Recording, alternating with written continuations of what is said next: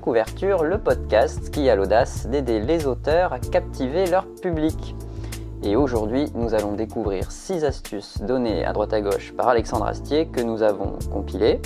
Et quand je dis nous, euh, je parle de moi et de la magnifique, la majestueuse, que dit Ah, la meilleure conseillère littéraire du monde, du, mo- du monde et des autres planètes. Oui, du monde et des autres planètes. carrément, quelle. Florence Georgeon. Ah, Bonjour Florence, bonjour, comment vas-tu bonjour Bastien et bonjour à tous ceux qui nous écoutent. Mais quelle intro magnifique. Mais euh, après ça, moi, faut que j'assure quand même la pression que tu mets. Ah, Attends, tu m'as dit il faut une intro pour le podcast. Bon, bah, moi je fais une intro pour le podcast. ouais, mais, mais la prochaine fois, quand même, restons sur terre parce que là, quand même. de- Plus sobre Bon, plus sobre alors, ok. Mais c'était bien, c'était bien quand même. J'aime beaucoup. Bon alors, qu'est-ce que vont apprendre les auditeurs euh, aujourd'hui dans cet épisode? Alors euh, aujourd'hui, on va parler du coup, tu l'as dit, d'Alexandre Astier, de la série Camelot en particulier, euh, de la façon dont, on écrit des bons dialogues d'après Alexandre Astier, des petites techniques euh, d'écriture qu'il a pu nous donner par-ci par-là, effectivement, dans, ses diverses introductions. Comment faire rire? Comment est-ce qu'on écrit une comédie comment est-ce qu'on arrive à faire rire son public? Et comment écrire un bon héros? Un héros dont on va se souvenir et qu'on va avoir envie de suivre, de savoir ce qui va lui arriver. voilà. Ok, cool, cool, cool, cool. Et j'enchaîne avec une merveilleuse citation de Blaise Pascal. Les hommes n'ayant pu guérir la mort, la misère, l'ignorance, ils se sont avisés pour se rendre heureux de n'y point penser. Ah, comment Oh. plomber l'épisode. Oui, effectivement.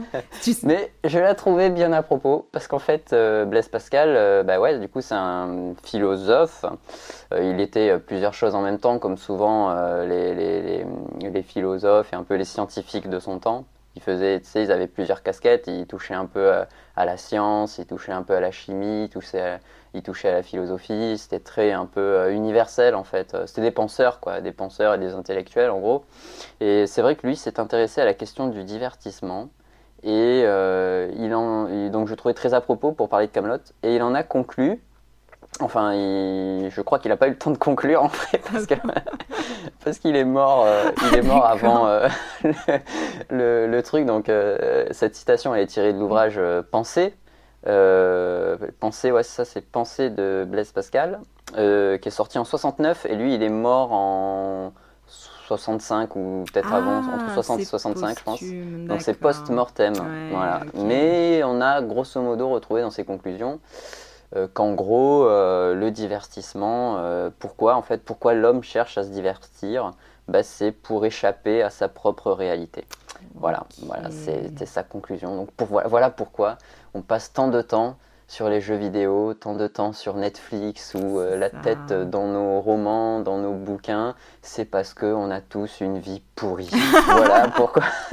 Cette belle C'était conclusion. la conclusion de Blaise Pascal. Et c'est la conclusion du podcast. Merci de nous avoir écoutés. Désolé de vous avoir déprimé. Non, Voilà, rapide et efficace.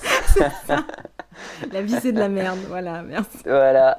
Ouais, ouais, bah écoute, hein, il y en a qui se prennent la tête euh, à penser ça. euh, Oui, donc, euh, ouais, on ouais. peut les en remercier. Ceci dit, c'est vrai que penser, vu que du coup c'est un, c'est un ouvrage, alors à pas confondre quand même avec, il me semble que c'est les, les pensées de Marc Aurèle, Hmm. qui était lui le- un empereur romain, c'est un peu, le- on a l'habitude de dire le journal intime de l'empereur romain. Donc ça c'est les pensées, pas du tout la même époque, Ah, bien bien bien avant. Et après il y a Pensée de Blaise Pascal, et c'est vrai que euh, le livre est articulé, euh, tu vois, c'est des, des petites phrases en fait, c'est des petites citations, euh, des petites punchlines. C'est pas un gros bouquin qui t'explique avec euh, 36 arguments et euh, trois synthèses le, le- truc où il veut en venir quoi. Là c'est vraiment des petites phrases, des petites pensées. Ça a été quand même mis bout à bout pour donner un ensemble cohérent, mais c'est vrai que pour ceux qui veulent démarrer la philosophie par exemple sans trop se prendre la tête, euh, bah, c'est pas mal. Et puis euh, même ça permet aussi de s'inspirer. On peut genre euh, feuilleter le, le livre, tomber sur une citation, réfléchir, ça peut donner une idée pour pourquoi pas débloquer une situation dans l'histoire qu'on est en train d'écrire ou quelque chose comme ça, tu vois, ça peut amener sur de nouvelles pistes. Très bon voilà, bon je recommande en tout cas. Très bon Je peux point. recommander ce bouquin. Carrément. Bah, merci pour cette recommandation, du coup. Mais, mais, mais je t'en prie, mais je t'en prie. Et du coup, bah, nous, on va parler d'Alexandre Astier, mais il y a peut-être un petit rapport avec Blaise Pascal, parce que, parce que j'avais, euh, je me rappelle euh, bah, de, de l'exoconférence, euh, un spectacle qu'il avait fait, et, et d'une vidéo YouTube sur l'astrophysique où il le cite justement, les espaces infinis. je me ah, c'est vrai, je l'ai vu en plus, je l'ai vu à Lyon. Ah je l'ai vu à Lyon, ouais, ouais, Alexandre Astier sur scène, ouais, pour l'exoconférence. Ah, mm. de la chance. Moi, je l'ai, je l'ai vu en DVD, l'exoconférence, mais c'était une tuerie. J'aurais aimé le voir en scène, mais bon. DVD, c'est déjà bien. Et du coup, oui, c'est un auteur qu'on ne présente plus. Hein. Euh, on le connaît par cœur maintenant. Il est musicien, il est geek, on le sait passionné de Warhammer, de World of Warcraft. Euh, du coup, Exoconférence, il est passionné d'astronomie, de science. Il a, fait, il a écrit pour le théâtre, il a joué au théâtre. Euh, il a écrit les, les BD de Camelot, euh, il a fait des courts-métrages, on le voit au cinéma, on le voit à la télé, il est scénariste, réalisateur, acteur, euh, auteur, compositeur, enfin voilà. C'est un grand gars, quoi. Donc on s'attaque à un, sacré bonhomme qui a certainement des choses à nous apprendre vu le, vu le parcours qu'il a. Et, et, et sa, sa, série, sa, sa saga qui, qui, restera la plus connue, donc donc Camelot, qui parle de, la geste arthurienne. Euh, donc c'est la légende du roi, du roi Arthur, qu'est-ce que c'est? Bah c'est, une, une, légende qui est fondée dans le folklore breton depuis très longtemps et qui a été perpétuée par, par tradition orale et par, et par écrit, avec des textes qui ont été rédigés essentiellement entre le XIIe et le XVe siècle par plusieurs auteurs.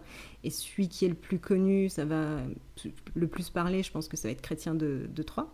Donc on y parle du roi Arthur qui organise la défense du peuple breton pour lutter contre l'invasion des Saxons. Euh, on fait la rencontre des personnages dont les noms sont, sont, légendaires, comme Merlin, Lancelot, Guenièvre, Perceval. Euh, et, il s'agit bah, d'un récit qui a, qui a lancé les bases, qui a cristallisé un certain idéal de la chevalerie, qui en fait fantasmer les générations futures, notamment à la Renaissance, qui se replonge un petit peu dans ces textes-là et qui, euh, qui essaye de retrouver retrouver cet idéal chevaleresque et, euh, et ça, ça a aussi lancé les bases de l'amour courtois euh, qui redeviendra populaire euh, à l'époque romantique à la fin du 19e siècle.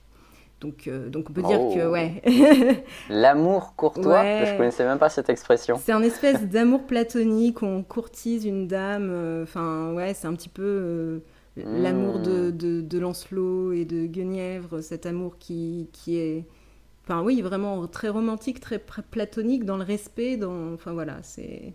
ouais, finalement, euh, finalement, à la Renaissance, ils ont succombé à ce que nous, on succombe aussi aujourd'hui, quoi. C'est-à-dire un peu tout le temps euh, idéaliser le passé. Euh, c'est un peu, je crois qu'on le fait à chaque époque. Et quand, je me, quand je me replonge dans des ouvrages philosophiques qui ont été écrits il y, a, il y a 2000 ans, tu vois, où tu te rends compte que les problèmes humains, c'était les mêmes, tu te dis, ah ouais, bah, on évolue vachement vite. C'est ça, on n'a pas changé, on change pas. ouais, c'est des cycles, on fait vraiment des cycles. Exactement, tout à fait, c'est tout à fait ça. Et, euh, et bah, du coup, bah, c'est un cycle, euh, bah, c'est le cas de le dire avec, euh, avec l'histoire du roi Arthur, parce que, bon, ok, c'est une histoire médiévale, mais, mais un, le matériau littéraire est tellement passionnant, tellement riche, qu'on avec un potentiel incroyable, qu'on peut encore en tirer des histoires aujourd'hui, à la fois comiques ou tragiques. Enfin, il y a encore des tas de choses à dire et ça se renouvelle sans cesse, vu qu'on on a encore des films ou des séries autour de l'histoire du roi Arthur euh, au XXIe mm. siècle en fait. Donc ça ne vieillit pas. et j'ai d'ailleurs une petite anecdote. Voilà. On parlait de philosophie, là je vais nous plonger en histoire. Euh, ouais. une petite anecdote sur, euh, sur les effets de la légende arthurienne sur une période précise de, de l'histoire. Donc, est-ce que, est que la dynastie des, des, Tudors te dit quelque chose? Il y avait une série télé à une époque. Ah. Ah ouais, c'était une série euh, télé, il y avait... Ça euh, s'appelait Tudor. Euh, ouais. Ah, Tudor, ah non, d'accord. Ah, c'est pas grave, mais c'est moi qui suis vieille aussi. Donc, ouais, je regardais ça, ça, ça, passait, j'étais peut-être peut-être au lycée ou à, la fac, je sais plus. Et, et, du coup, les Tudors, la famille de Tudors s'est servi de la légende du roi Arthur pour légitimer sa place sur le trône d'Angleterre. Euh, une place euh, qu'ils avaient acquise avec la défaite de Richard III euh, à la fin de la guerre des Deux Roses. Donc la guerre des Deux Roses, c'est une guerre qui a inspiré la série Game of Thrones pour donner une petite idée de l'ambiance. Alors, elle n'a pas été inspirée que par ça, mais. Genre, euh, il y avait des dragons, tout ça. ouais, voilà. des dragons, des zombies. Euh, non, non. C'est le seul truc qui manquait. Mais il y avait, euh, il y avait des, trahisons, des, des, des, meurtres de, de, cours, des complots, des, tout ce que tu veux, comme dans Game of Thrones. Ouais, d'accord. Voilà. Et donc, pour faire juste une brève histoire de, de l'histoire de la guerre des deux roses, donc, donc tout est parti d'un gars, d'un roi qui s'appelait Édouard III. Euh, il, est, aussi important dans notre histoire à nous, l'histoire de France, parce que c'est lui aussi qui, est un peu à, l'origine de la guerre de Cent Ans, mais enfin bon, on, mm. reste en Angleterre. Alors donc, Édouard III euh, avait un fils, un fils aîné, euh, donc héritier du trône, et celui-ci meurt. Sauf qu'au lieu de, donner la couronne au frère de ce gars-là, donc direct, euh, directement dans la ligne de succession, celui qui vient après, bah, il le donne à son petit-fils, et ça plaît pas à tout le monde. Donc, euh, donc il le donne à son petit-fils, euh, s'ensuit des, rivalités, c'est finalement un cousin qui récupère le trône. Et pendant quelques temps, ce cousin-là, c'était Henri IV, voilà. Henri IV récupère le trône, donc les, les Henri se succèdent, donc Henri V jusqu'à Henri VI dit le roi fou, The Mad King, ça aussi ça résonne Game of Thrones. Mhm. Donc ce, ce, roi fou qui, est, qui, a, qui avait des problèmes, euh, qui n'était pas très sain d'esprit, il était plutôt faible et influençable. Les gens n'aimaient pas trop le voir à, la tête du trône et euh, il y, y, a une famille beaucoup plus puissante qui, qui en gros, qui, qui, remporte un petit peu l'adhésion du, du, public, la famille Diorc. Et euh, la famille Durk parle pareil par le biais d'influence, d'alliances, etc., euh, de combats, de voilà, parvient à, l'emporter et place. Et c'est Édouard, euh, Édouard IV qui arrive sur, sur le trône d'Angleterre. Alors, petit conflit, il y a deux rois à ce moment-là. Henri VI et Édouard IV, mais les gens préfèrent Édouard IV, qui n'est pas fou, lui, au moins. Donc voilà, euh, il a deux enfants euh, et, il meurt en laissant ces deux enfants-là qui, sont encore jeunes. Il leur assigne bah, un régent, donc son frère euh, Richard III, le même Richard que, que dans Hamlet. Sauf que ce, Richard III, bah, il n'a pas envie d'être régent, il a envie de gouverner, lui. Donc, euh, il fait en sorte de. Voilà, de... En gros, il tue les gamins, il prend le trône de force, etc. Euh, ça plaît pas. Clairement, ça plaît pas. Et pendant tout ce temps-là, il y avait une famille euh, qui, qui, qui, essayait de naviguer sur les flots tumultueux de tous ces complots, etc., qui est la famille Tudor, qui, qui est, qui, est liée à la lignée royale, mais que du côté des femmes, ce qui, ce qui rend le truc un peu moins. Euh, enfin, c'est presque comme. Ça vaut rien, quoi, en gros, à l'époque. À l'époque, à l'époque. oui, voilà, à l'époque, tout va bien. Mais ouais, par le biais de, de, fiançailles euh, judicieuses euh, et d'un combat, voilà, Henri VII arrive finalement au pouvoir. Donc Henri Tudor arrive au pouvoir, Henri VII. Et euh, donc il a besoin de, il a cruellement besoin de cette légitimité vu que voilà, il est lié à la famille royale mais que par les femmes. Donc ce qu'il va faire, c'est qu'il va engager euh, des généalogistes pour faire remonter sa lignée jusqu'aux anciens rois de Bretagne. Et ces généalogistes auraient trouvé que Camelot euh, était situé à l'emplacement de Winchester. donc il va faire en sorte que son, son fils aîné naisse à Winchester et il va l'appeler Arthur. Euh, directement lié au roi de la table ronde, afin d'ancrer encore plus sa lignée dans la généalogie des, anciens rois de Bretagne. Euh, seulement Arthur va pas vivre euh, très longtemps, malheureusement.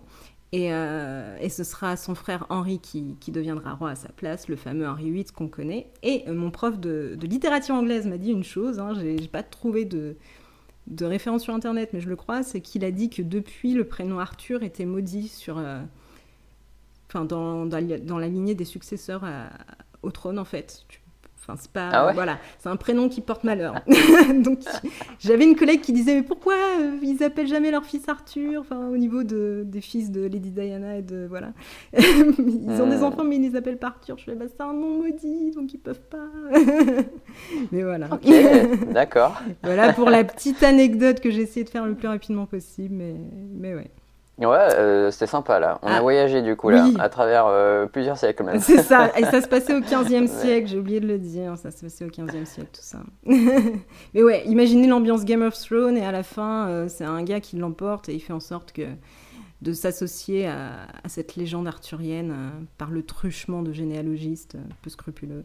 Mais ouais. c'est vrai que cette légende-là, euh, ouais, ça m'étonne pas qu'elle qu'elle ait été un petit peu, euh, enfin que, que, quelqu'un s'en soit servi comme support pour euh, dans la vraie vie, quoi. Allez, à cette époque-là, en tout cas, à cette époque-là. Aujourd'hui, non, mais aujourd'hui, elle sert beaucoup de support à, à de nombreux courts métrages ou de nombreuses bandes dessinées ou, ou créations, en fait. c'est vrai qu'elle est un peu inépuisable. C'est vrai. Euh, inépuisable. Le, dernier, non, le dernier truc que j'ai en tête, c'est Assassin's Creed. Hein, ça craint. Mais... Ah oui ah. Mais je me dis, bah ouais, c'était un truc qui parlait des, des Vikings qui viennent envahir euh, l'Angleterre. Et ils ont réussi à y foutre euh, la légende d'Arthur, tu vois, dedans. Ah ouais Ah, c'est balèze Tu te dis, ouais, ils en mettent partout, partout, partout.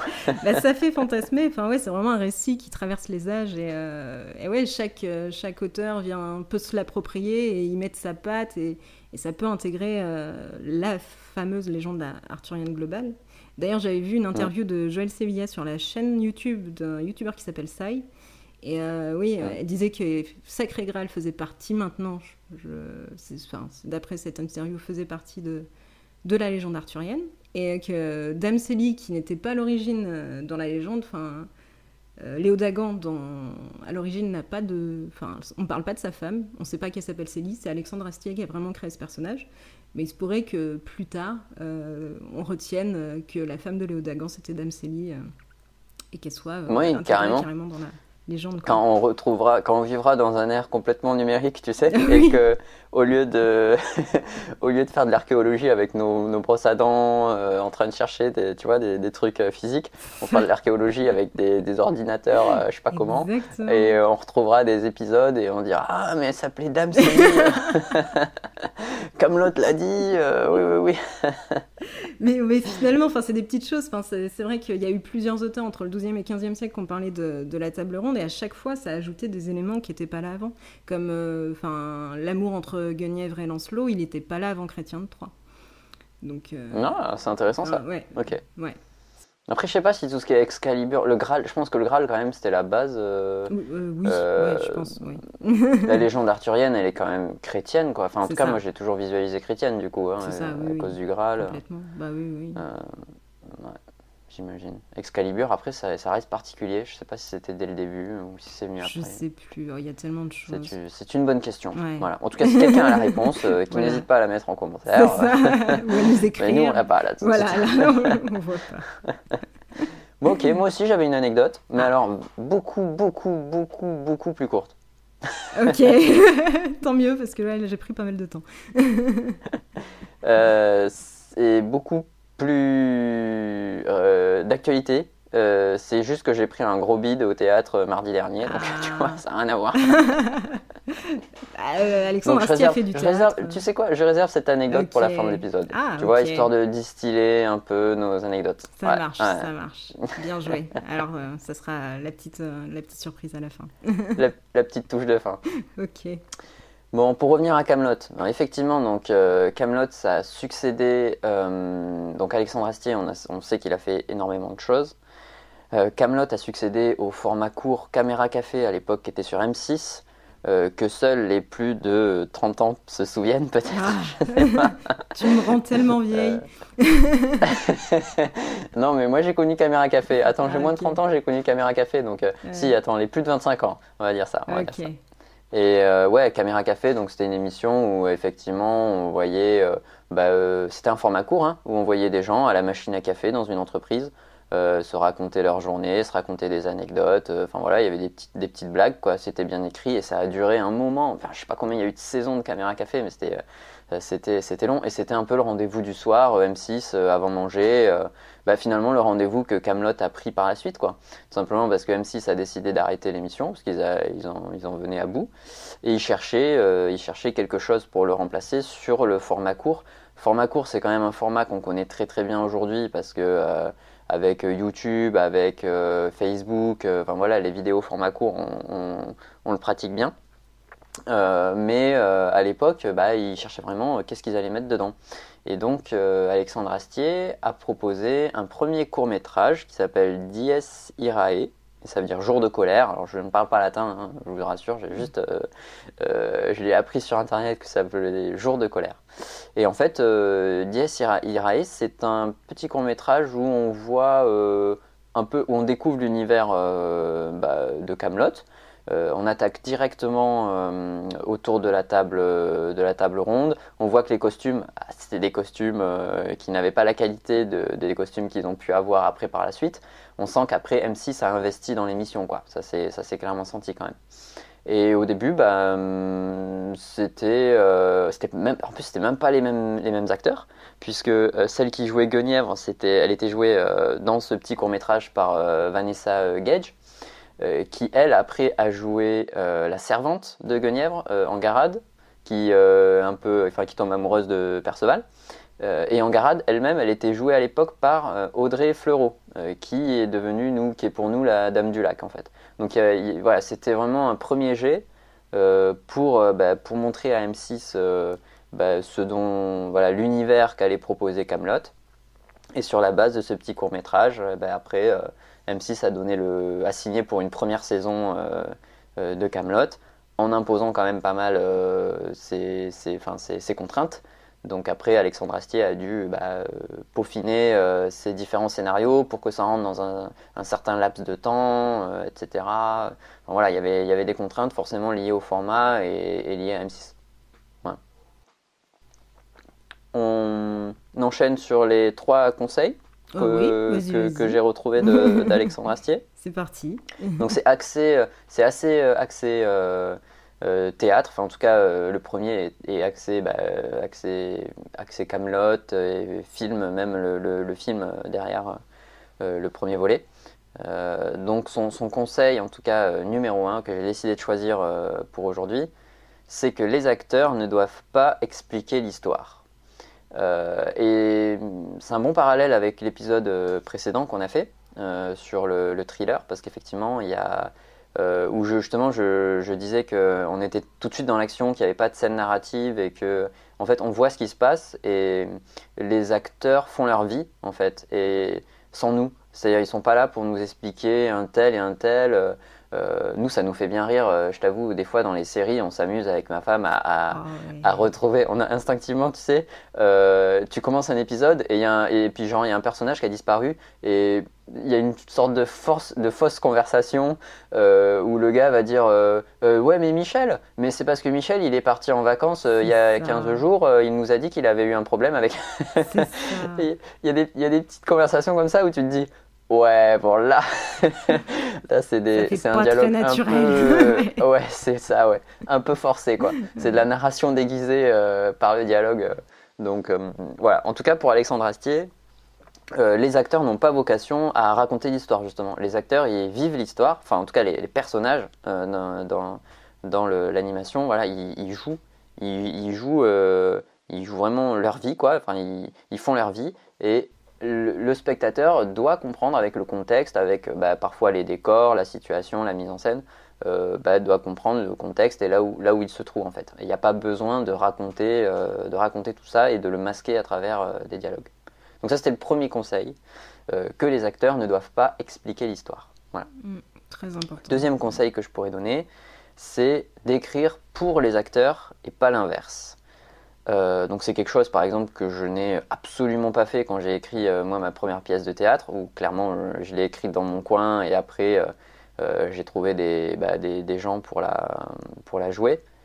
quand même ce qui s'est passé et ce que j'ai remarqué c'est que j'avais drivé un peu, j'avais guidé sur ce que j'attendais du personnage mais après clairement les gens s'approprient le personnage et et à la fin, en tout cas, la, la, pièce qu'on a présentée sur scène, euh, ça correspondait pas exactement à la pièce que je m'étais imaginée quand je l'avais écrite, quoi. Ah. simplement parce que les acteurs, euh, tu vois, se sont appropriés dans leur façon de parler, dans leur... Euh, euh, par exemple, j'avais écrit, j'avais écrit un personnage un peu comme, Dame, comme Dame Célie, justement, tu sais, qui est très pet sec et qui ah. parle vite, qui débite et qui est très sèche. Et euh, la personne qui l'a incarné, euh, c'était presque parfois un peu genre. Euh, un peu racaille et gars de la cité, tu vois. C'était un peu.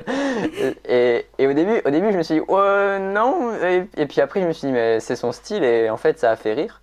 Et d'ailleurs, il y a une petite anecdote là-dessus c'est que la, première fois qu'on l'a joué, euh, j'ai eu un fou rire.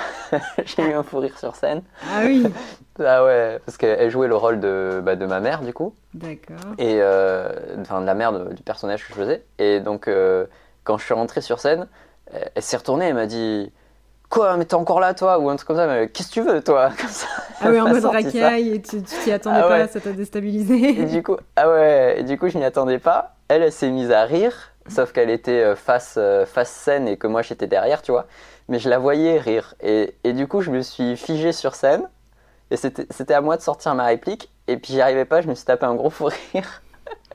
mais un fou rire contenu, tu vois, un fou rire contenu, mais le public l'a vu, et le public s'est marré parce que justement c'était parce que c'était rigolo quoi, parce que lui-même avait vu que c'était hyper agressif. Comme accueil. Et voilà, et après on a enchaîné et tout, mais, mais, c'était rigolo. Mais du coup, effectivement, j'avais fait l'erreur de, euh, bah de, de, de, pas sélectionner les acteurs. Et lui, euh, vraiment, Alexandre Astier, il dit, euh, voilà, moi j'écris quelque chose pour quelqu'un, et si cette personne-là, elle me dit non, bah, je choisis quelqu'un d'autre, mais je réécris, quoi. Je réécris, je modifie, ce qui doit pas être simple quand même, parce que quand tu écris un personnage, bah, quand même derrière, tu euh, tu vois, tu le, mets en, tu le mets en interaction avec d'autres personnages, tu vas créer des, dissonances, des incohérences qui vont susciter euh, l'humour ou l'incompréhension, enfin, le quiproquo, etc. Donc euh, changer, enfin réécrire un personnage en cours de route, ça doit quand même être un exercice compliqué. Ouais, je pense, mais ça se voit, comme tu disais tout à l'heure, la première Guenièvre, c'était pas du tout Anne Giroir, c'était Angarade du coup. Et euh, quand tu vois Dies Irae, Guenièvre, elle n'est pas du tout écrite comme l'est écrite euh, le personnage d'Anne Giroir, en fait. Ouais. Bah, elle est écrite comme Angarade. Bah ouais, enfin, comme l'Angarade qu'on connaît. Elle est brute de décoffrage, elle envoie, enfin ouais, ouais, ouais, ça n'a rien à voir avec euh, la simplicité, la naïveté, l'innocence de la Guenièvre qu'on connaît, quoi. Ouais, c'est vrai ce que tu dis. C'est vraiment, c'était vraiment deux personnages différents. Mais, du coup, je comprends l'idée. Ouais, ça, ça doit pas être simple non plus quand tu retrouves une actrice. Mais en fait, j'ai vu aussi, euh, bah, j'ai vu le D.S. et j'ai vu les, pilotes qu'il avait tournés avec euh, où il n'avait pas encore euh, trouvé Guenièvre en fait, enfin celle que hmm. Anne Giroir. Et, et, et ça sent, enfin, je sais, je sais pas, peut-être parce que je suis aveuglée par des années de visionnage d'épisodes de, Camelot, mais ça sent qu'il que c'était pas ça, que vraiment on attendait cette guenièvre là quoi. Enfin, c'était, ça collait pas avec les autres personnages. Je, je, trouvais que ça collait pas avec Arthur, que ça collait pas. Enfin, ouais, elle avait trop de personnalité pour euh, pour Arthur peut-être. Ouais. Et enfin, bah, ouais, il y avait une alchimie euh, qui, elle est très bien en Angarade, mais euh, mais ouais, je sais pas, quand je regardais ces épisodes pilotes, du coup, je, je trouvais qu'il manquait un peu de cette alchimie qu'on a entre alchimie au niveau du jeu d'acteur, je parle, entre, euh, entre bah, Alexandre Astier et Anne Giroir euh, quand ils jouent à Arthur et Guenièvre. Quoi. ouais. Ouais, Personnellement. et, mais puis, et puis, et puis euh, Guenièvre, dans la, du coup, dans la, la, la, série, tranche avec les autres personnages quand même, parce qu'on a, on a quand même pas mal de personnages un peu pet sec. Euh, qui balance, euh, qui, enfin voilà, quoi. donc euh, même si Caradoc et Perceval, enfin bon après il y a Bohort aussi, ils ont quand même leur personnalité. La, plupart des autres quand même, ça tourne pas mal autour du je te balance. je pense à Dame Célie, du coup à son mari donc Léo Dagan. Je pense au, à l'autre druide là, je sais plus comment il s'appelle. Ah, Elias. ouais, on a, Ouais, Elias, on a quand même des personnages qui balancent quoi. Oui. Donc euh, Guenièvre vient un peu contraster euh, avec, euh, avec tout ça, euh, avec sa naïveté un peu naturelle quoi. Mm, mm. ouais. Complètement. Et, du coup, c'est ouais, il y a une alchimie. Heureusement que ça s'est passé comme ça en tout cas. C'est bah peut-être ce qui a fait aussi le succès de le succès du, du couple. Arthur Guenièvre. Ouais. Arthur Guenièvre. Peut-être, ouais. effectivement. Donc voilà, en tout cas, bah, écoute, moi en tout cas j'essaie de m'inspirer de, de, de, ça. Euh, aujourd'hui, j'ai le projet, je ne sais pas si je le mènerai à terme, mais j'ai le projet euh, de faire un, tout petit, des, tout petits, des scénettes, des toutes petites scénettes euh, sur le monde de la piraterie pour tester, parce que j'aime bien cet univers-là des, pirates. Donc j'aurais bien aimé faire des, petites scénettes. Et j'attends, tu vois, de, j'attends de trouver des gens, quoi. J'attends ah, doucement, pour écrire de... pour eux. Ouais, hmm. j'ai des idées, j'ai déjà des idées, je sais à peu près où je veux aller et comment je veux faire le truc. Mais euh, avant d'écrire, écrire, euh, je, préfère, je préfère être patient, tu vois. Ah, me dire, euh, ça me foutrait les boules de tout recommencer, quoi. Ah, je comprends, oui, du coup. Donc, ouais, ouais. Ah, bien vu. Bien et eh bah, écoute, j'enchaîne sur le troisième, la troisième astuce. Mhm. donc, la donc je, allez, je les récapitule. Donc, la première, c'était les acteurs ne doivent pas expliquer l'histoire. Donc, les dialogues sont vraiment des dialogues. et la deuxième, c'était écrire pour les acteurs. Et la troisième, c'est qu'il y a toujours une histoire dans l'histoire. Et ce que je veux dire par là, c'est que bah, il y a l'histoire qu'on raconte et c'est celle qu'on suit et c'est bah, euh, euh, dans Camelot, c'est euh, bah, les, les, péripéties de la table ronde, des chevaliers, de tout ça. C'est vraiment l'histoire superficielle qu'on nous raconte. Et puis derrière, on sent qu'il y a l'histoire d'Arthur parce que c'est un personnage quand même qui évolue beaucoup. Euh, bon, après, il y a Lancelot aussi qui évolue pas mal. Enfin, il y a d'autres personnages qui évoluent aussi, mais Arthur, c'est quand même le personnage central et il évolue beaucoup. Euh, mais euh, une histoire non histoire, ça va se traduire par exemple avec des, grandes valeurs en fait. On va, on va écrire une histoire, il va se passer des choses, mais derrière, on s'en sert pour montrer une injustice, dénoncer quelque chose, délivrer un message, une difficulté cachée, euh, une quête personnelle, euh, euh, voilà, la blessure ancienne d'un personnage et il essaye voilà, de, de, de de, faire sa catharsis, j'allais dire, de, de, de, fin de, de, voilà, de, de se sauver. sort de ce corps. ouais, de se sauver lui-même. Enfin voilà. Ça, je m'en suis servi pour la bande dessinée là que je suis en train d'illustrer, enfin de, mettre à illustration, parce que moi je je sais pas illustrer. Et euh, en gros, l'histoire, c'est un, mec qui arrive, euh, c'est un jeune homme qui arrive et, dans une ville euh, dévastée, déserte, parce que il n'y a plus de culture, parce que toutes les cultures se sont fait envahir, se sont faites envahir par une plante spécifique. Et bon, voilà, en gros, enfin bref, il y, a toute l'histoire et à la fin, ça finit avec avec il y a même des, dieux, des, gros pouvoirs euh, surnaturels. Donc il y, a, toute cette histoire-là où le personnage évolue, il devient plus fort, ou, enfin voilà, il est malade, puis il devient fort, etc. Donc il y a tout ça qui est raconté, mais derrière, euh, c'est l'histoire d'un gars qui essaie d'aider les autres euh, et qui n'y arrive pas. Parce qu'en fait, il arrive, il voit ce village qui est dévasté, il comprend que la plante qui est en train d'envahir toutes les cultures euh, en fait, euh, elle sert à quelque chose euh, dans, le, dans, l'écosystème global et que justement, c'est, grâce à elle que potentiellement on peut cultiver des choses. Et donc il est là, il essaye d'aider le village et le village en fait ne veut pas de son aide. et hum, ça, c'est quelque chose que j'ai pu vivre, tu vois, personnellement. comprendre que des fois, tu essaies d'aider les gens et les gens, s'ils sont pas prêts, ils sont pas prêts, tu vois. C'est pas si facile que ça d'aider les gens, en fait. C'est ça que, ah. tu vois, que j'aimerais, si j'arrive à mener ce projet euh, jusqu'au bout, c'est vraiment ça le message que je voudrais faire passer, c'est que c'est pas si facile que ça d'aider les gens. Et souvent, quand tu y vas et que tu veux juste aider comme ça brutalement les gens, euh, ça marche pas. Euh, c'est même pire que, que si t'avais rien fait, tu vois. Donc, voilà, c'est juste un exemple d'une histoire dans une histoire.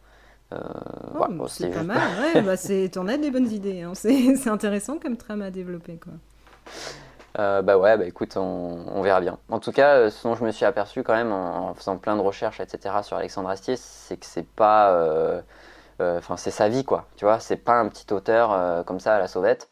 il analyse énormément de choses. Il a un esprit euh, scientifique, enfin dit scientifique, tu vois, dire, il est très analytique, il va, euh, il va tout retenir, je sais pas comment il retient autant de choses. il a une immense culture. Et, et, tu sens que c'est un mec qui bosse beaucoup, qui, qui, a une formation musicale à la base, euh, effectivement. C'est pour ça qu'il fait les, les, bandes originales de Camelot, etc. Mais tu sens que c'est un gros, gros, gros bosseur, quoi. Il, il y va pas au talent quoi. Il se dit pas tiens j'ai du talent, je prends ma plume et ça va sortir tout seul quoi. Tu sens que c'est un mec qui bosse euh, beaucoup beaucoup beaucoup. Mm, carrément carrément. Et euh, Alors et toi de ton côté? Bah moi de mon côté, enfin ouais, j'adore j'adore Alexandre Astier. Hein. je pense qu'on est deux fans et que ça s'entend.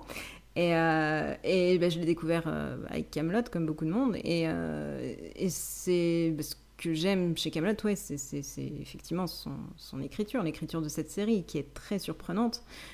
Qui a bah, un univers qui se renouvelle sans cesse. Comme tu l'as dit, il y, a, une histoire, mais il y a, des histoires dans l'histoire. Donc, donc il y a plein de choses à explorer, des émotions différentes à voir qui peuvent nous faire passer du rire aux larmes. Enfin, plus particulièrement à partir de la saison 4, je trouve, parce que, parce que je pense qu'avant, Alexandre Astier avait les contraintes, euh, enfin, était contraint par les directives d'M6 qui sortaient, comme tu l'as dit, de, de caméra café, d'une pastille de, de 3-4 minutes, pas plus. Donc, euh, donc, fallait faire rire, fallait accrocher le public, c'était du divertissement.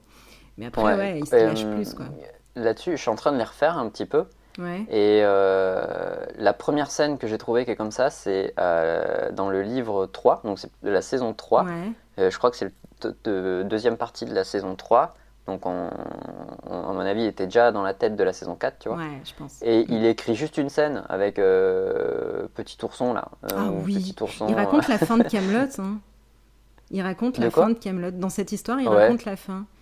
Ouais, c'est vrai, t'as raison. Ouais. Et à la fin, ah Petit Ourson, il se demande s'il va se tuer ou, pas. Ouais, et, et, le truc, il plombe. Mais t'es là et tu te dis, waouh. Et, et, donc, euh, moi qui les ai fait un peu, tu vois, genre euh, euh, en rush, enfin, tu vois, en gros, j'ai les, les, CD, j'ai les DVD. Donc, tu vois, je, je laissais tourner là pendant qu'on mangeait et tout, on se regardait ça. Et on est tombé sur cette scène. Et waouh, je me suis dit, ah ouais, là, c'est la première scène où il a osé faire quelque chose qui n'est pas drôle. Enfin, c'est, voilà, il est sorti vraiment de, du comique pour le coup là. complètement mm. ça. Mais tu t'y attends pas à la chute. Hein. Moi, au début de l'histoire, je croyais que ça allait être un truc mignon pour enfants, mais à la fin, tu te dis ah ouais. Et quand je l'ai revu justement après euh, après avoir vu euh, bah, après avoir vu les, toutes les saisons et la, la fameuse saison 6, euh, voilà, bref, je, je, je l'ai vu moi comme comme un spoil de de ce qui allait arriver, de sa dépression, de, de sa déchéance par rapport à la quête. Enfin, voilà, oui, c'est vrai, parce que voilà, donc euh, bon, on l'a peut-être pas expliqué, mais c'est donc c'est une scène où il raconte euh, euh, un enfant, bah, l'enfant de Caradoc. Oui. le neveu. Enfin, je sais pas ou le neveu, voilà. Enfin, bon, de m'évanouir. Dans la, la famille, par là. ouais, voilà. Et donc, il raconte euh, bah, il, lui raconte une histoire, il lui raconte l'histoire de Petit Ourson. Alors il y a quand même du comique parce que il dit il y a des animaux de la forêt, mais Petit Ourson il a euh, une, femme. Alors mais du coup sa femme c'est aussi un petit ourson et il a des beaux parents. Ah oui mais alors du coup c'est aussi des ours. Et donc il y a ce côté comique où il se rend compte que bon finalement tout le monde est des ours. Trop compliqué bon finalement. Et après il part dans et il part voilà il raconte et puis il dit bah, que Petit Ourson il doit il doit chercher le Graal mais qu'il est fatigué et que au final tous les jours euh, petit ourson il se demande s'il va continuer ou s'il va pas se tuer quoi voilà en gros c'est un peu le, la scène générale donc il fait quand même un ouais c'est un gros caillou dans le dans la mare euh, et effectivement, c'est la fin. Ouais, t'as raison. Il raconte la, il raconte la fin, quoi. Peut-être qu'il savait déjà où il voulait aller. Hein, oui, je pense. Bah, euh, d'après ce que j'ai compris des interviews, en fait, la saison 1, ils étaient pas sûrs que ça allait rester. En fait, si M6 mm. allait signer avec eux à partir de la 2, 3, enfin, il savait que bah, le succès était là, donc euh, que ça allait continuer, et donc il a pu se permettre de, de voir plus loin, en fait, de ce que la saison 1, il ne pouvait pas encore. Ouais, ouais. Ok. Mm. Donc, ouais, ça fait plaisir. mais ouais, mais c'est vraiment, enfin, voilà, c'est vraiment quelqu'un qui sait doser euh, les émotions, qui sait être juste, dire ce qu'il faut au moment où il faut. Et euh, du coup, moi, je me suis aussi interrogée sur comment est-ce qu'il fait euh, pour, pour, pour, doser, pour, pour écrire ses scènes, pour, pour transmettre ses, émotions au public. Et comme tu le disais, c'est quelqu'un qui écrit pas à la sauvette, c'est quelqu'un qui, qui, ne laisse rien au hasard. Et, et j'ai trouvé plusieurs interviews où il a une méthode, il a quelques grands principes qui ressortent en fait. Et j'en ai retenu trois de mon côté. Donc euh, le premier euh, que je mettrai en avant, c'est l'art de formuler de bons dialogues. Et, euh, et, quand tu le présentais, tu disais oui, il a une formation, il a une formation musicale. effectivement, il a commencé le conservatoire à 6 ans, il a fait l'American School of Modern Music, enfin une dizaine d'années plus tard. Donc la musique, c'est vraiment un univers dans lequel il a baigné. Et, et, il dit lui-même qu'il dirige ses acteurs comme il dirigerait un orchestre en fait. Il fait très attention au rythme, aux bons enchaînements des mots. Et j'écoutais une interview de Bruno Salomon qui joue Caius, Caius Caminus dans la série Camelot, donc un romain. Mm. Et il était très surpris euh, sur, le, sur le tournage euh, qu'Alessandre Astier le dirige sans le regarder. En fait, il l'écoutait juste, il regardait même pas en train de jouer. et il écoutait voir si les dialogues ça, allait, si, tout sonnait bien, si tout fonctionnait bien. Euh. Enfin voilà, c'est. Ah, ah, tu veux dire que Camelot est adaptable en podcast? Ah bah certainement, ah, on peut écouter Camelot.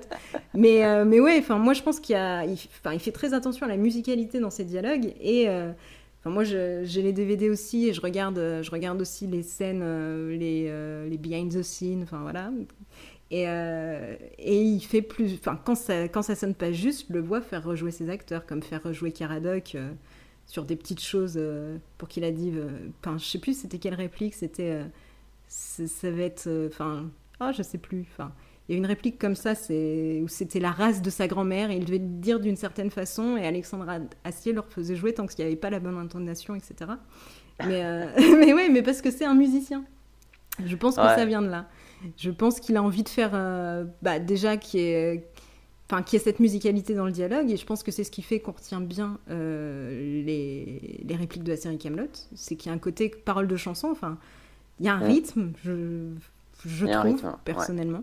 Ah et, oui, euh, ouais ouais. Et euh, et bah il a envie que, que comme tu disais tout à l'heure c'est pas les acteurs qui doivent expliquer l'histoire. Quand ils parlent il faut que ça retranscrive le réel. Il faut qu'ils parlent comme des gens parleraient dans la vraie vie.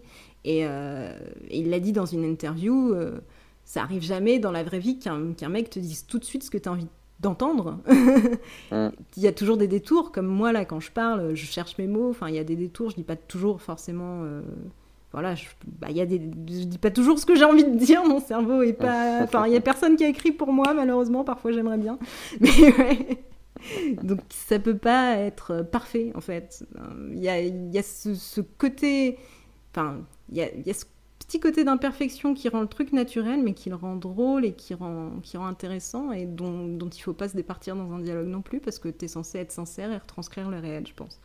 Voilà, donc côté musique et côté, côté réel, très important dans les dialogues chez, chez Alexandra C'est une, bonne, euh, ouais. une bonne astuce, ça. Ouais, donc euh, voilà. Ce que je recommanderais aux auteurs euh, de faire aussi. Et, et, un deuxième point que j'ai remarqué, mais ça c'est pour, pour faire rire, il a dit qu'il aimait avoir des gens ordinaires dans, dans un monde extraordinaire.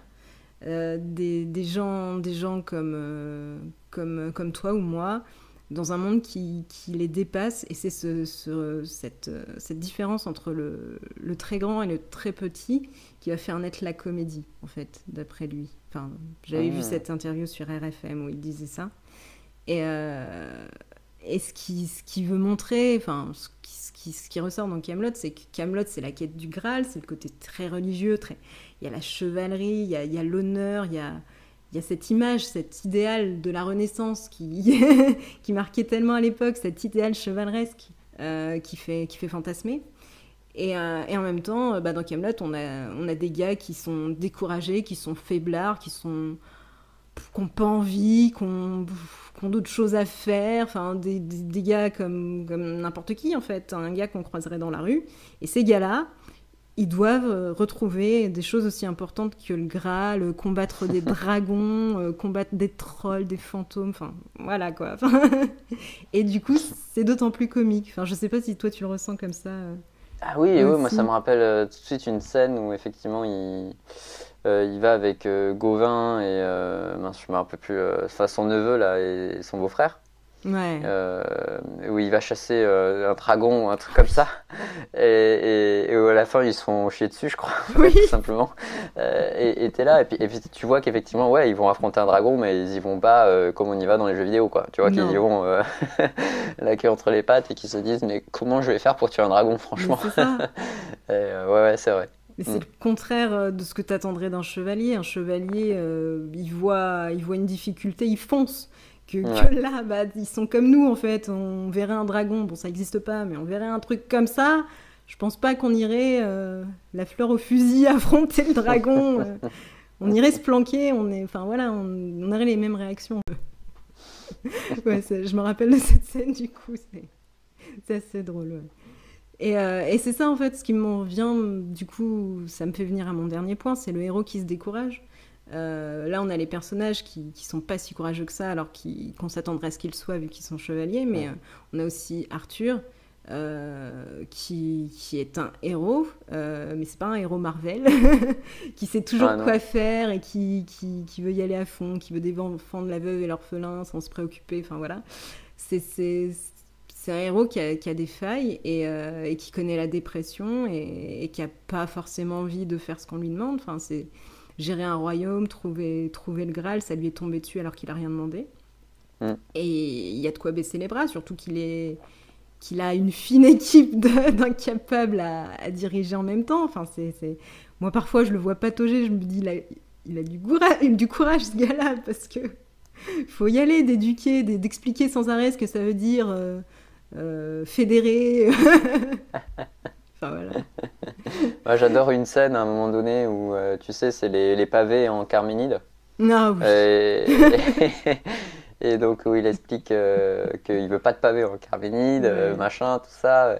Et donc ils s'engueulent tous. Et au bout d'un moment, Arthur se lève et il commence à faire un beau laïus, un beau discours sur le Graal, euh, sur le fait qu'on, que si on est tous autour de cette table ronde, c'est, c'est pour être unis. Euh, et c'est grâce au Graal que voilà, on est tous ensemble et, et, c'est notre objectif commun. Et là, tu vois les gens qui, qui commencent à, s'envoyer des, des, belles punchlines, à, ah à, s'encourager et tout. Tu vois le sourire aux lèvres qui revient et tout. Tu te dis, ah, c'est, ça, ça se marche bien. Et au bout d'un moment, il dit il y en a un qui dit à un moment donné, oui, mais pour ça, il faudrait qu'on aille se rendre, il faudrait qu'on se rende en Carminide. Ouais, mais il n'y a pas de pavé en Carminide. oh, mais on va pas recommencer et, là, et là, ça repart et, il n'en peut plus. Et tu te ah, dis, oh là là, ça doit être dur. Tous les jours, ça doit être dur. Ouais, effectivement. C'est son quotidien, quoi. Enfin, ouais, c'est. Mais c'est ça qui est drôle. c'est ça qui est drôle. Mais bon. c'est ça qui est drôle. Et voilà, en fait, ce qu'on a, moi, ce que je trouve, ce qui fait toute cette saveur, c'est qu'on a beau avoir un, avoir un contexte grandiose, effectivement. Euh, Alexandre Astier cherche le plus possible à coller à la réalité, à être sincère, à, dire des émotions, des émotions qui sont vraies, à faire des personnages qui sont du quotidien. Et euh, je pense que c'est ce qui fait qu'on s'y attache autant, je mm. pense voilà. En tout cas, moi, c'est le cas. ouais, Non, puis, il vise, il vise juste à un moment donné. non, euh, il a fait une interview avec euh, Combini dans une vidéothèque. Donc, c'est une, vidéo que, sur YouTube que, que je recommande parce qu'elle est, elle est sympa. Où on en apprend un peu plus sur euh, les inspirations bah, d'Alexandre Astier, ses films, enfin voilà, de, de, de, quoi il s'est inspiré. Ses films marquants desquels il s'est inspiré, avec lesquels il a grandi. Et on voit tout de suite qu'il était dans des, dans des films comme ça. Hein, euh, pas du tout super-héros en fait, très, euh, très euh, vie quotidienne et décalage et, raconter, sublimer la vie quotidienne en fait. Il était plutôt dans des films de, dans des films comme ça. Et il dit, il dit au début d'interview, il dit que la réunion des super-héros, il dit qu'il n'y croit pas quoi. la réunion des super-héros qui se mettent tous autour de la table et qui, qui vont s'entendre, pour lui, voilà, ça n'existe pas. un super-héros, c'est quelqu'un de hors norme et par conséquent, il est euh, extraordinaire. Et du coup il n'est pas fait pour euh, être plusieurs en fait. Il faut qu'il soit seul tout simplement. Il est euh, il explique comme ça. C'est-à-dire il est seul il est il, il prend l'exemple de Hulk et il dit enfin l'exemple de Hulk pardon il prononce à l'anglaise. Et il dit que voilà que le gars partout où il va il ravage tout et que c'est un héros qui est condamné à, à errer sans jamais pouvoir se poser quelque part ou voilà, avoir d'amis, une vie normale en fait, simplement. Donc tu, tu, tu, ressens ce côté un peu, un peu noir, mais de toute façon, le côté noir d'Alexandre Astier, euh, il, est, euh, il, est, enfin, il, il, se retrouve dans Arthur, mais il est vrai dans la vraie vie, je pense. Hein. Euh, j'avais entendu l'interview, alors ça par contre, je sais pas si j'arriverai à la retrouver, mais de, de sa compagne, ah, et qui expliquait à un moment donné qu'ils vivaient pas ensemble. à un moment donné, elle disait voilà, on vit dans des appartements séparés et ça nous va comme ça. Et elle disait parce que, bah, en fait, c'est dur de vivre avec un génie. En gros, elle avait dit comme ça. Son ex-compagne, du coup. Celle qui s'occupait ah. des costumes avant de. Ouais, c'est ça, celle qui s'occupait des costumes avant. D'accord, ils sont séparés. Ok. Et euh, donc voilà, enfin, donc, euh, tu, tu, tu, vois que quand même c'est quelqu'un d'assez torturé. Et en soi, il, me fait penser à bon, un personnage aussi qui était euh, Dr House, ou le médecin, là, Dr House, qui était torturé là toujours et qui, euh, dans un des épisodes, il a plus mal à la jambe, parce qu'il a constamment mal à la jambe normalement, et il a plus mal à la jambe, et en fait il n'arrive plus à, enfin, il arrive plus à, à résoudre le, problème de ses patients, et il se rend compte que c'est que quand il souffre qu'il est performant, quoi. Et tu te dis c'est dur, et il y, y, a ce côté-là, tu sais, où, où comme si la, la, la souffrance t'amenait à te dépasser, t'amenait à réfléchir en fait. Et un peu comme si le bonheur, c'est un peu un état passif, tu vois, où du coup tu fais plus rien. Mais quand tu souffres, ça, ça, ça, te pousse à, à être créatif. C'est bizarre hein, quand même comme euh, enfin, ça, donne pas très envie du coup. Ah, bah, après, je sais pas pour toi qui es auteur, mais je me rappelle dans, notre première interview, tu disais que tu arrivais plus, enfin, t'arrivais plus à, écrire dans ce côté un petit peu plus tragique que du côté comédie finalement. Je sais pas oui, oui, c'est vrai. Oui, oui, c'est vrai. Non, mais c'est vrai que ça vient vite et c'est vrai que j'ai eu des périodes, euh, tu vois, quand t'es ado et tout, tout de suite, ça, pour rien, ça va mal et tout. Et c'est vrai que les, les plus belles chansons, par exemple, que j'ai pu écrire ou quoi, c'était quand j'étais pas bien. Euh, c'est clairement, il y, a quelque chose qui doit s'activer. Je sais pas comment, mais il y a quelque chose qui doit s'activer et, qui fait que tu, tu vas chercher peut-être euh, ces émotions que tu n'as pas autrement. Mais tu sais, c'est un peu l'émotion paradoxale aussi où des fois, quand tu souffres, que tu vraiment pas bien, tu, tu, tu, regardes par, par, ta fenêtre, tu regardes la nature et tu, souris, tu vois, et tu, contemples en fait. c'est des choses que tu vas pas faire, forcément faire quand tu es bien, tu vois. Il y a ce côté un peu de recherche peut-être, ou je sais pas. C'est vrai, on est peut-être plus ouvert aux choses autour de nous, aux émotions. Ouais, Voilà, donc on reboucle avec la citation du début de l'épisode. Exactement, joli. ouais, bah dis donc, oh, cet épisode est dark. En même temps, de toute façon, on parle de Camelot, il faut forcément que ça devienne sombre à un moment donné. C'est bizarre, ouais, voilà. Je pensais qu'on allait. Je pensais qu'après Memories of Murder, on parlait de Camelot, on allait rire, mais ouais, non. Mais pas du tout, en fait. C'est dramatique, Camelot. C'est une comédie dramatique. Exactement. Euh, en tout cas, pour finir. Euh, ah, tu avais une, euh, anecdote à nous raconter, c'est vrai ah oui, c'est vrai, l'anecdote à raconter. Et, et, je partage aussi un bouquin qu'on m'a offert. Il s'appelle La philosophie selon Camelot. Voilà, parce que quand j'ai des amis qui ont découvert que, que j'aimais la philosophie et Camelot, ils m'ont acheté ce petit bouquin qui s'appelle La philosophie selon Camelot. Alors je te cache pas que donc c'est écrit par, j'ai sous les yeux, je peux te dire, c'est écrit par Gwendal Fossois et c'est les éditions de L'Opportun. D'accord. Je t'avoue que à certains moments c'est un peu tiré par les cheveux. Euh, mais euh, on explore les personnages et on explore effectivement euh, bah, ce, qui, ce, qui, est intéressant, c'est que sur un concept, il y met plusieurs philosophes. Donc ça permet de rebondir sur plusieurs philosophes de plein de temps différents. donc en ça, en ça c'est quand même un bouquin intéressant. Voilà. Et, après, on m'a parlé, je crois, d'un bouquin qui s'appelle Le Management selon Camelot. Oh la vache. Mais ça, j'irai pas le voir parce que j'irai pas le voir parce que en tant que manager, quand je regarde Camelot, je me dis euh, oh putain, euh, le jour où je managerai mes équipes comme ça, c'est un, peu cash quand même. Oui, ça dépend. Ça peut être drôle pour celui qui regarde, mais quand t'es visé, oui, effectivement. Ah ouais, ouais. Pour celui qui gars, ouais, ouais, ouais. Pour euh, spectateur, ça peut être drôle, ouais. C'est ça, autour. ouais, ouais, ouais. Ah, bon, en tout cas, mon anecdote, c'est que, ouais, effectivement, j'ai pris un bid au théâtre cette semaine. Euh, donc je fais du théâtre impro depuis bah, pas longtemps, enfin j'ai repris, euh, j'ai repris cette année là.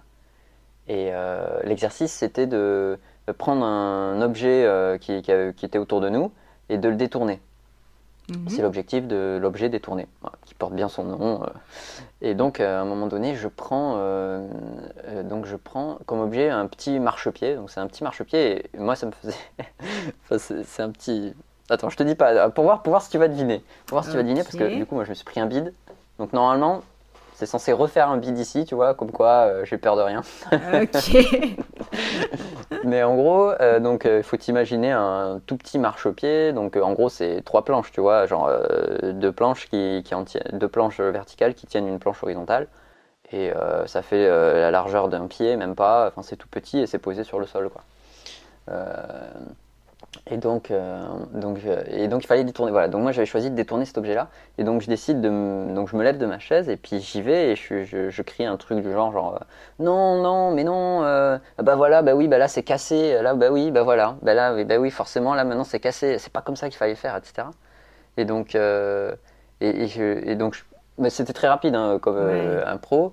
Et donc, euh, je lui dis, bah oui, bah là, forcément, ça marche moins bien, ça va marcher beaucoup moins bien. Ah, bah oui, c'est Bourville. Euh, un truc comme ça, ouais. Et après, euh, et après, et je finis, et ma dernière phrase, c'est, ah non, mais là, c'est sûr, il pleurera plus.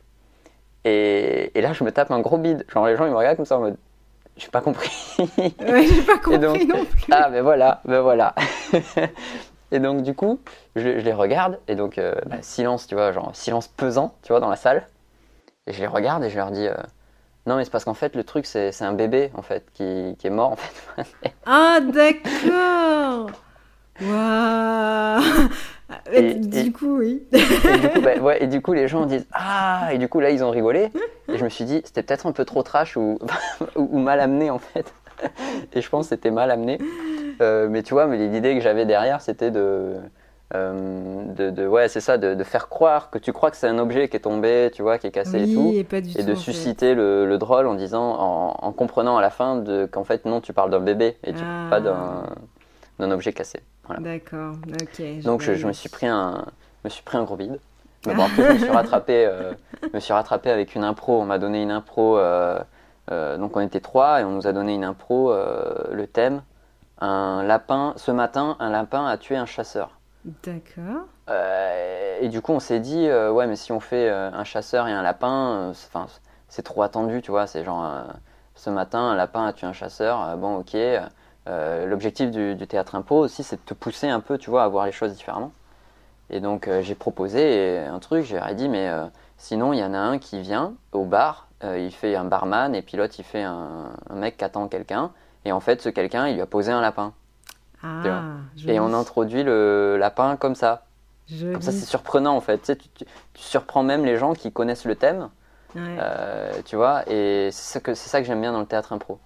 Il y avait une autre impro, c'était euh, engueulade, euh, engueulade de famille au cirque, ou enfin, tu vois, engueulade familiale au cirque, un truc comme ça. Ah ouais.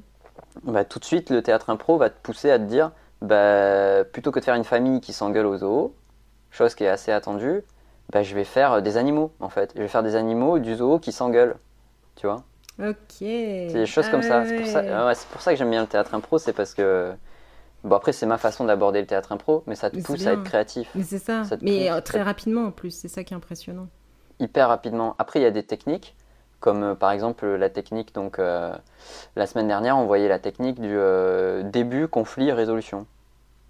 Et en fait, c'est simple. Et en gros, tu fais ton impro, et il faut que, voilà, en quelques phrases, tu aies un début, un conflit et une résolution. Tu vois, c'est des, c'est des petites techniques simples, mais ça te Ouais. pousse à, à travailler tes histoires, enfin, à travailler les mécaniques qui font que ça va donner quelque chose de, Bah, de bien. Le théâtre impro, c'est pas forcément drôle. hein. Euh, bon, la plupart du temps, euh, 90% du temps, c'est drôle, mais Oui. euh, Ça n'a pas vocation à être drôle tout le temps. Mm, Ça mm. peut être euh, dramatique, par exemple, des fois. Mais euh, voilà, il y a toujours cette histoire de début, conflit, euh, résolution.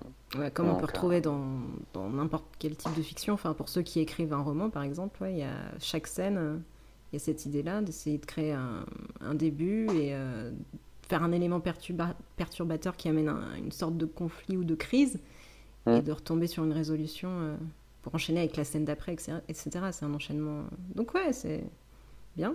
Ça donne des outils aussi pour, euh, pour ceux qui Ouais. nous écouteraient et qui, qui seraient intéressés soit par le théâtre, soit par l'écriture. C'est Ouais, carrément. En tout cas, je les invite à faire du théâtre impro. C'est Ah ouais. souvent euh, une petite famille après. Hein.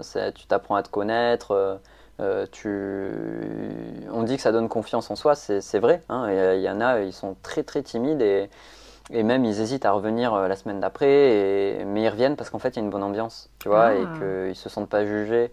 Euh, tu- Ça finit par être une, une troupe en fait. C'est pas, tu vois, c'est pas une famille, c'est pas des amis, c'est encore autre chose. Ça s'appelle une troupe. Voilà, ouais. Mais euh, bon, après, ça met du temps, il faut la construire, tu vois, mais, mais c'est souvent bienveillant. Donc, euh, s'il y en a qui hésitent, surtout ne pas hésiter. Ah, Ouais. cool. ça ça Ah, me rend le, curieuse ce sera aussi. le bout de l'anecdote que quand même elle serve à quelque chose.